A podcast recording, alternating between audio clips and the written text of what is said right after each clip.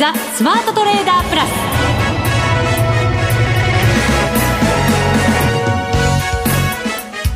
全国のリスナーの皆さんこんにちは。内田まさです。この時間はザ・スマートトレーダープラスをお送りしていきます。この方をご紹介しましょう。国際テクニカルアナリスト福永博之さんです。こんにちは。よろしくお願いします。よろしくお願いします。さて日経平均株価今日は411円安で終わりました。はい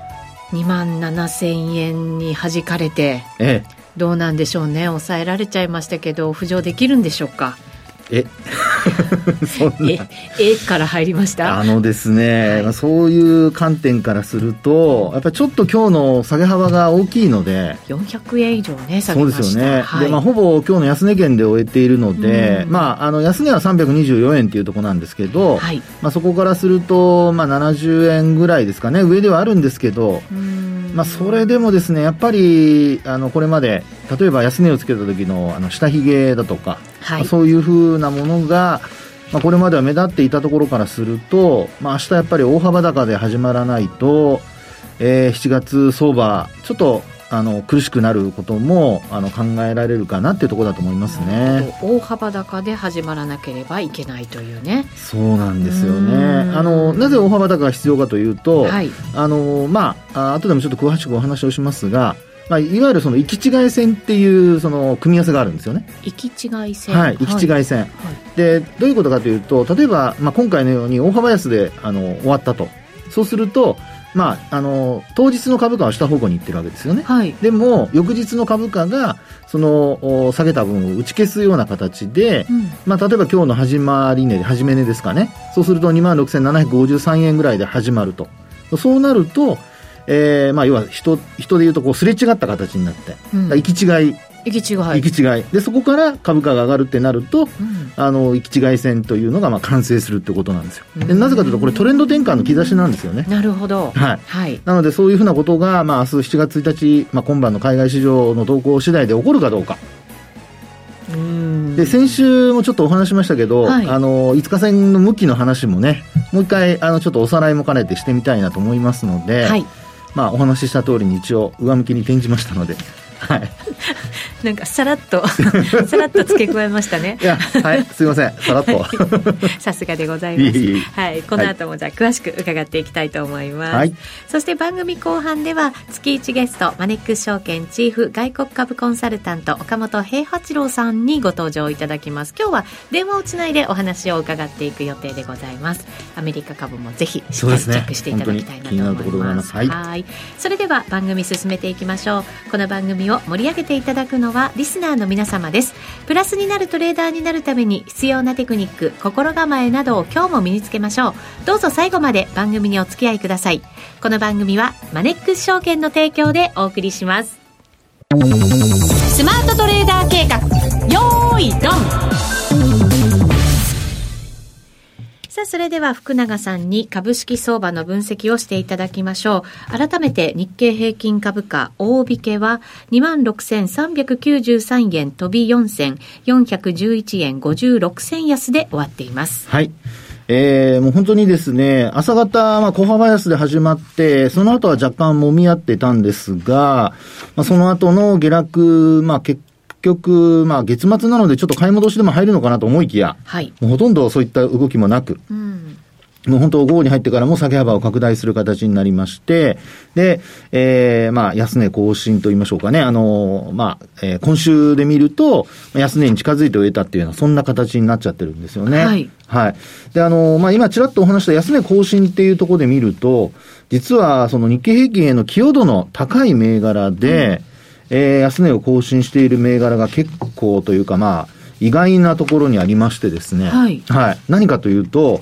あのー、まあ、皆さんも、あの、お分かりのように、例えば、えー、日経平均への寄与度が高い銘柄といえば、ハイテクの値傘株。そうですね。はい。で、ハイテクっていうと、えー、もちろん電気機器もあれば精密機器もあったりするわけですが、うん、まあそうした中で、やっぱり一番注目を浴びるのは半導体じゃないですか。はい。ね。で、そうした中で実はね、今日新安値を更新している銘柄が、代表銘柄で、えー、東京エレクトロン8035ですね。はい。それからあと7735のスクリーンホールディングス。うん、この二つがですね、今日安値更新してるんですよ、年初来安値を。あ SOX指数も下げてましたよね。はい。そうですよね。えー、ということでですね、どうも、あの、期待の高い半導体の、おまあ、主力どころですかね。うんまあ、そのあたりの下落が、まあ、今日は目立ってですね、日経平均を押し下げたという形になってまして、はい、えー、少し、あの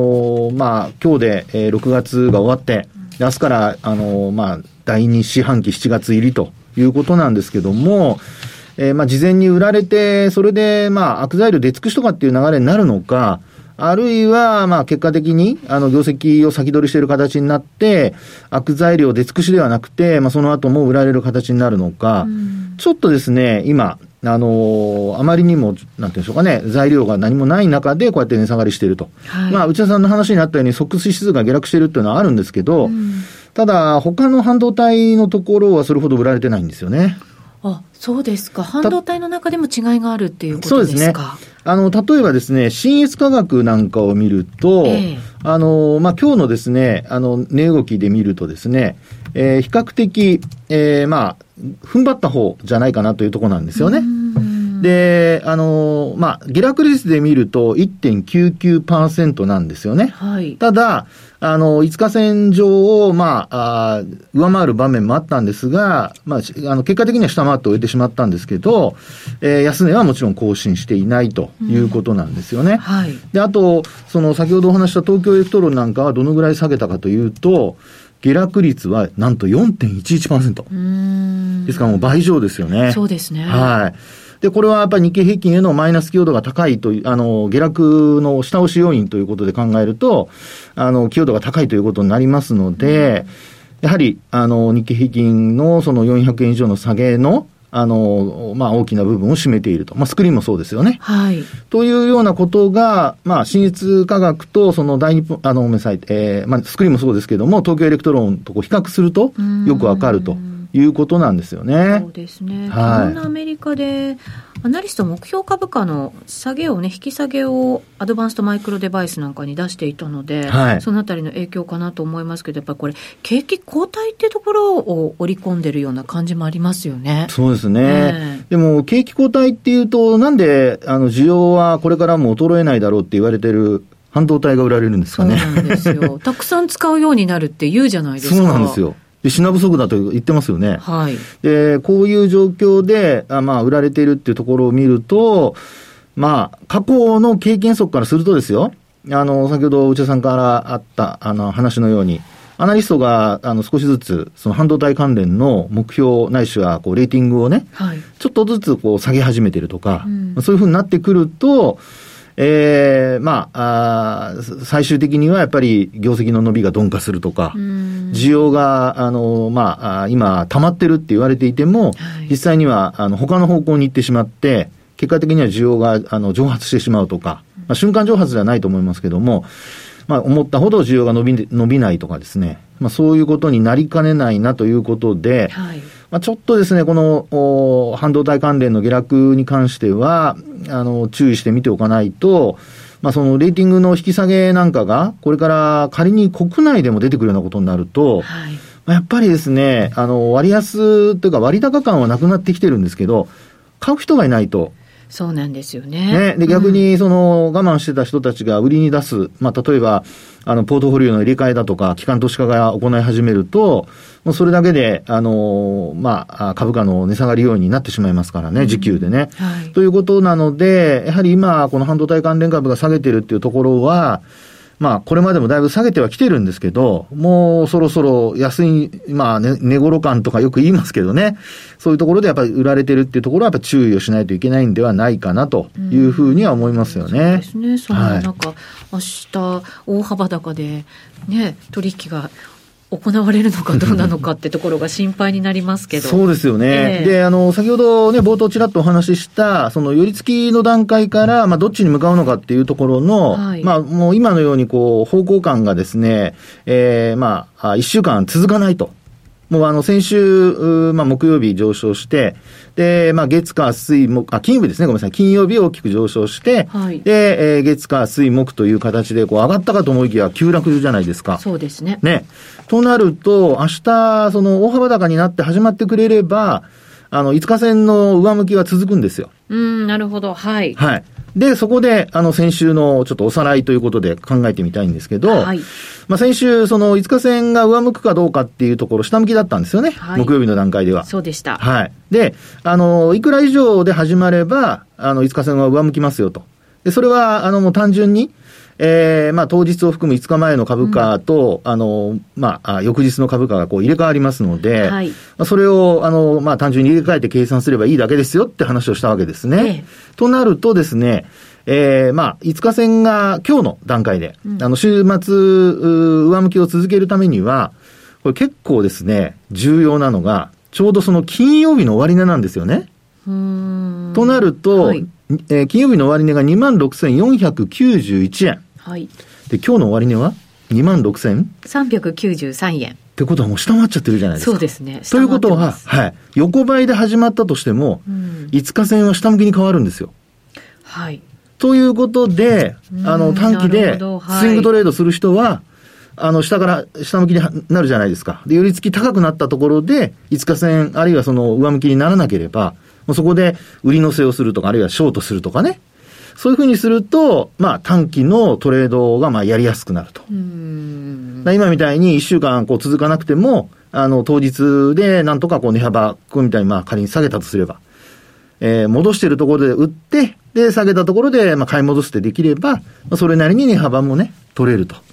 まあ、そういうふうなことでですね、えー、短期のトレンドの変化っていうところを、こう、うまく掴み取れれば、エントリーのタイミングもわかりますし、はい、あと買い戻すこともですね、まあ週末ですからもあの当日行ってしまうというふうにしていただければ、うん、まあすればですね、はい、あの、まあリスクも1日で、まあ本当にもう、あの、ポジションを持ってる間だけで、うん、えー、済むと。はい。まあ、そういうふうなことがですね、ちょっと今のこの値動きを見る限りは、戦略としては考えられるんじゃないかと。なので本当先週実はお話ししていたことがですね、はい、今週また同じことの繰り返しになりそうなので、うまく、はい、あのね、えー、皆さんに伝え、伝わってくれるといいなというところなんですけどね。うん、本当そうですね。はい、まあ、ここからの決算発表もまたね。そうなんですよ。出始めていますし、はい、2月期決算のものが。そうですよね。はい、で、今日あの、まあ、高島屋とか J フロントリテイリングなんかがね、決算ありましたし、はい、まあ、進捗率は高そうなんですよね。うんで、あの、今、今日お話しているような形で、グローバルな、あの、企業で、なおかつ、ハイテクのところはちょっと、こう、分が悪いような状況なんですけど、はい、内需関連株は逆にインバウンドがね、少し規制が緩和されつつあるとか、で、あの、消費もそれなりにこう、まあ、えー、進捗率高かったっていうことになると、うん、やっぱり、どっちにお金を振り向けようかっていう 話になるとですね、はい、まあ、取捨選択っていうことで考えれば、まあ、少なくともね、もうどっちかって小学生でも分かりそうな感じがするんですけどね。そうですね。はい。ということでですね、はい、まあ決算発表が、まあ今日、そうした2月期決算のあの企業が始まるのと、あと明日、うん取引開始前に日銀単価あるじゃないですか。そうなんですよね。はい、そこもね、はい、ちょっと、あの、皆さんぜひ注目していただきたいなと思いますけどね。うん、そうですね。あの、想定為替レートなんかもね、はい、出てきますのでね。そうなんです。はい。しっかりチェックしたいところでございます。はい。以上、ここまではスマートトレーダー計画、用意ドンでした。続いては、マネックス証券からのお知らせです。投資家の皆様、マネックス銘柄スカウターをご存知ですか？マネックス銘柄スカウターは、マネックス証券に口座をお持ちの方が無料でご利用いただける日本株銘柄分析ツールです。マネックス銘柄スカウターでは、売上高や営業利益など重要な業績指標を過去10期以上にわたりグラフ表示することができます。自分でデータを整理する手間をかけずに、長期的な視点で企業を分析することが可能です。また、マネックス銘柄スカウターには、10年スクリーニングという機能がございます。通常提供されているスクリーニング機能は直近の通期業績や今期の会社予想などを対象にすることが多いのですが、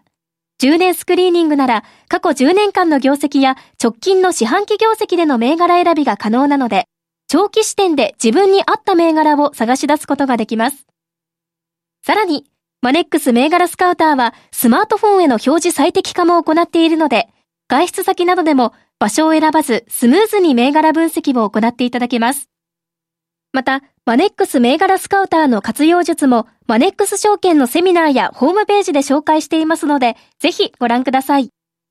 マネックス銘柄スカウターは、マネックス証券に口座を開設いただくと、無料でご利用いただけます。マネックス証券の口座は、無料で開設できます。日本株投資の強い味方、マネックス銘柄スカウターをぜひお試しください。マネックス証券での取引に関する重要事項。マネックス証券が扱う商品などには価格変動などにより元本喪失、元本超過損が生じる恐れがあります。投資にあたっては、契約締結前交付書面、目論見書の内容を十分にお読みください。マネックス証券株式会社、金融商品取引業者、関東財務局長、金賞第165号。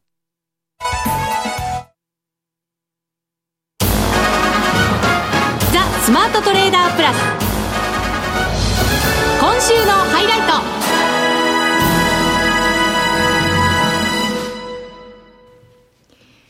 違った音が出てしまいました。大変失礼いたしました。ねはい、大変申し訳ございませんでした。スタッフも言っております。はい、すいません。頭を下げております。大変失礼いたしました。失礼しました。さあ、ここからは、ゲストの方にお話いただきましょう。月一ゲスト、マネックス証券チーフ外国株コンサルタント、岡本平八郎さんとお電話がつながっています。岡本さん。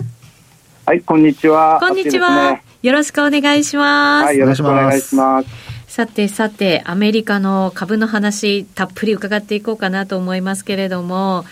まずはアメリカでかなりやっぱり日本よりもインフレがかなり強いなという印象もあるわけですけれど、それに伴ってリセッションのリスクも、えー、最近非常になんか注目をされています。どんなふうにマーケットご覧になってますか？まずですね、そういった中で投資家の心理っていうのをちょっと確認してみたいと思うんですね。投資家の心理ですか、はい、はい、これあの今、内田さんおっしゃられた通り、もアメリカですとも、例えば昨日のパウエルさんの発言でもですね、うん、アメリカの物価の安定とインフレ抑制の抑制っていうのを最優先すると、はい、そうするとまあ引き続きそのさらなる、うん、金融引き締めっていうのは続くんだなと。うん、でやっぱりそれってこうどうしてもこう強気にこうなりにくいトーンの報道がされてると思うんですよね。はい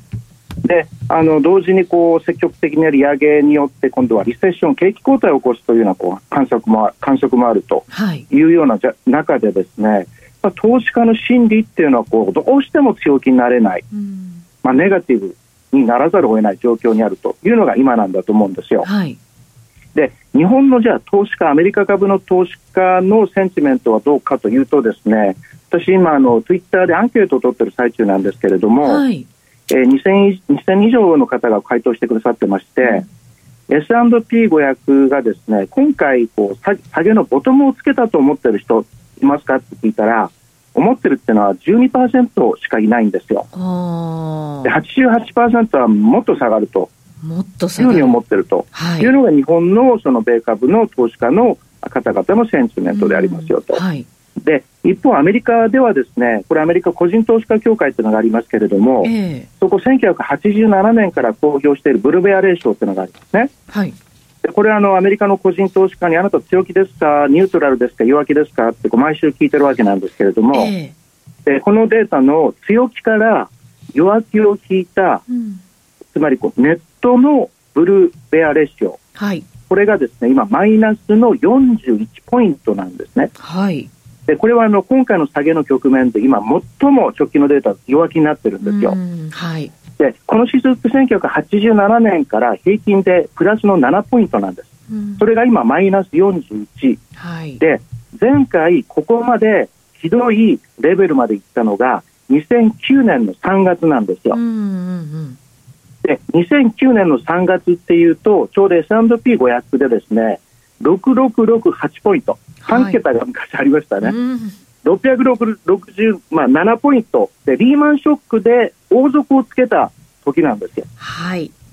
ですから、まあ、このブルベアレーションっていうのは逆張り指数というふうに言われておりますし、投資家のセンチメントがあまりにも悪すぎるというのは株価が上がりやすい環境にあるということが言えるんだと思います。なるほど、はい。そうするともしかしたらここのタイミングで戻る可能性もあるかなということになるのかもしれませんけれど、うんうん、これやっぱり必要なのは、はい、今のマーケットのレベル感というかバリエーションのところなんですけれども、今年に入ってまあインフレが悪化する過程で、まあ、10年債利回りがガーッと上がってきましたよね。はい、で、えーまあ、株価が下がって、結果としてバリエーションも大きく下がったということなんですけれども、うん、今年頭の S&P500 の2022年の予想 EPS を使ったマーケットの PR は21.4倍だったんですよ。年初ですね。はい、21.4です。はい。はい、それが現時点では16.8倍まで下がってるんですね。はい。で、年初の段階での来年2023年の予想 EPS を使った来年の PR は年初は19.4倍だったんですけれども、はい、現時点では15.4倍まで下がってきてるんですよ。はい、で歴史的な S&P500 の PR はですね18.3倍ですので、はい、やっぱマーケットにはこう全体的に割安感が出てきているというのは事実なんだと思うんです。で、もう一つ、これ今お話したのはトップダウンの見方ですけど、ええ、ボトムアップで見てみたいんですが、ボトムアップっていうのは、企業の分析を行っているウォール街のアナリストによる個別銘柄の目標株価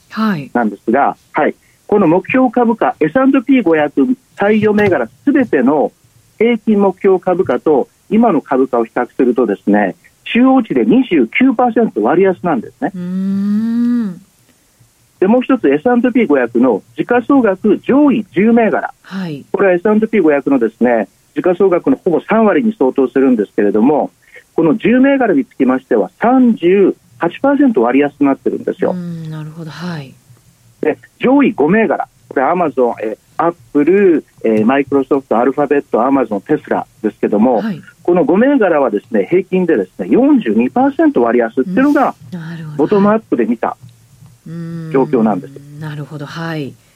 ですから、金利が上がったんで、バリュエーションも下がるべきだっていうのは、その通りなんですけれども、えー、とは言ってもですね、やっぱボトムアップで見ると、さすがにトップ5の銘柄が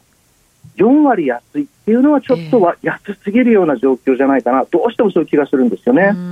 なるほど。ただまあ何かこうきっかけがないと上がっていかないようにも思うんですけれど、うんうん、どう考えますか？そうです。よねそうおっしゃる通りだと思います。じゃあ何がきっかけかというとですね、えー、やっぱこれインフレっていうのがもうネックであるわけですよね。40年代のインフレでっていうわけなんですが、そうですね。これまでに、これ1927年からなんですけれども、はい、CPI がピークをつけた。消費者物価指数がピークをつけた事例っていうのを調べてみたんですが、えー14回ほどありまして、はい、インフレがピークをつけたその3か月後、半年後、うん、1年後、どうなったかって見てみたところ、ええ、3か月後には S&P500 は2.4%上がってるんですね。で、半年後には2.9%でして、はい、1年後だと6.7%なんですよ。はあ、なるほど。まあ、これ今のね、この数字聞くと、たったそれだけかと思うかもしれないんですが、ええ今年につきましてはマーケット大きく下がってますんで、うん、この14回のうちですね、インフレがピークをつけるまでに10%以上マーケットが下落した場合のケースを調べてみると4回ありまして、はいええ、この場合ですとピークをつけてからインフレが3か月後は13%上昇してて半年後だと25%上がってまして、はい1年後だとね、31%上がってるんですよ。ああ、勢いが全然違いますね。全然違うんですね。えー、ですから、まあ、谷が深ければ山も高いっていうことなんですけれども、うそうすると、じゃあ、インフレってピークをつけるんですかっていう次のクエスチョンがあるわけなんですけど。そうなんです。いつつけるのかっていうのも重要ですよね。そうですよね。えーこれについてはですね、いろいろとインフレのデータポイントを見てみると、うん、インフレは近いうちにピークをつけてもおかしくないっていうのは探検できるわけですよ。ほそれ例えばですけど、えー、例えばですけど、コモディティ指数なんてこう6月にピークをつけちゃってるわけですよ。あと肥料、肥料の指数、これ3月末からも3割下がってますとか、はい、あとコモディティ指数も6月のピークから1割下がってるんですよね。で小麦粉も先物も5月のピークからほぼ3割下がってると、はい。まあ、そういったことがありますので、まあ、あのこういうのが CPI に反映されてくるっていうのは多分時間だけの問題じゃないのかなというふうに思っています。うんなるほど。これがだから、まだその指数が一旦のピークをつけたのか、それともまた長期的に見たら、もうちょっと上がってしまうのかっていうのはまだわからないところですけれど、そうですね。はい。うなるほど、わかりました。どうでしょうか、決算発表ももう始まってる、始まるという感じですかね、アメリカの方でも。そうですよね、来月に入ると始まりましたら、7月の半ばから本格化するわけなんですけども、えー、アメリカ第2四半期の決算発表ですね。うん現時点では4.3%前年同期で、えー、増益とい。う予想なんですね。はいうん、で4.3か少ないんじゃないかと思われる方もいらっしゃるかもしれませんけれどもこれあの昨年実はあのコロナ禍のリバウンドがありまして、はい、コロナ禍で大きく落ち込んだのがちょうど1年前大きくリバウンドしたんですよ、はい、96%増益だったんですね。なるほど、はい、でその上の4.3%ということでありまして、はい、でその後について第3、第4、えー第えー、第3、第4そして来年の第1半期につきましては毎回10%程度の業績の伸びっていうのがあの予想されています。なるほど、はい、ですから、まあ、これもそのマーケットの上昇のサポートをするのではないかと思っています。ただ、もちろんですけど、その景気動向次第ではですね業績の下方修正ということもあのその可能性も否定はできないんですけれども、はい、ある一定の下方修正というのは起きているんではないかというふうに思うんですよね。うんはい、あともう一つ、そのアメリカの企業っていうのはコロナ禍においてもコストカットのためにレイオフをやったわけですよ。ええ、なので、今回もすでにその企業の中でレイオフを行う動きというのは出ていると、はい、非常にこう日本の企業よりも柔軟な対応をやるところがありますので、うんはい、まあ、そういった意味ではその悪いだけではないのかなと、それほど悪いだけというふうにこう懸念する必要もないのかなとも思うんですよね。悪かったらまた早く手を打つというのがアメリカ企業でもあるわけですよね。そうですよね。そうですよね。あとはあの企業あのアメリカ株のその季節性っていうのもありまして、はい、今年の後半を見ると、やっぱマーケットっていうのは上がっていくのではないかなということなんです。それは季節性があるんですね。そうですね、うん、それもありますよと。でただ、もちろんダウンサイドリスクも当然ありまして、ただ、下がったとしても S&P500 の下値抵抗線の3500ポイントぐらい、はい、多分それ7月中につけるんではないかなというふうに思っています。うんなるほど。わかりました。この決算発表で、まあその業績もしっかり確認しながらという形にはなっていくと思いますけれど、まあまあそんなに、あれですかね、もうそこはないような感じに岡本さん感じてらっしゃるってことですかね。まあもちろんあのね、あの蓋開けてみないとわからないとはいうものの、やはりこう、あまりにも、なんていうんですかね、みんなこうネガティブに取ってるっていうのが現状なので、はい、というのはとても大きなあの事実じゃないかなと思います。わかりました。岡本さんありがとうございました。どうもありがとうございました。ありがとうございました。えー、岡本平八郎さんにアメリカ株の分析していただきました。戻ってくれるといいんですけどね。いや本当そうですね、えー、本当にやっぱりおっしゃるようにやっぱセンチメントがね、アメリカは特にあのニュースあのフローニュースが特にあんまり、えー、明るいニュースがこうないので、はい、毎日インフレインフレでね、うん、はい、その辺ちょっと明るくなってほしいなと思います。本当そうですね。日本でも業績発表出てきますのでね、はい、そのあたりも確認しながらということになりそうです。はい、あっという間にお別れのお時間です。ここまでのお相手は福永博之と内田まさみでお送りしました。それでは皆さんまた来週。ま、この番組はマネックス証券の提供でお送りしました。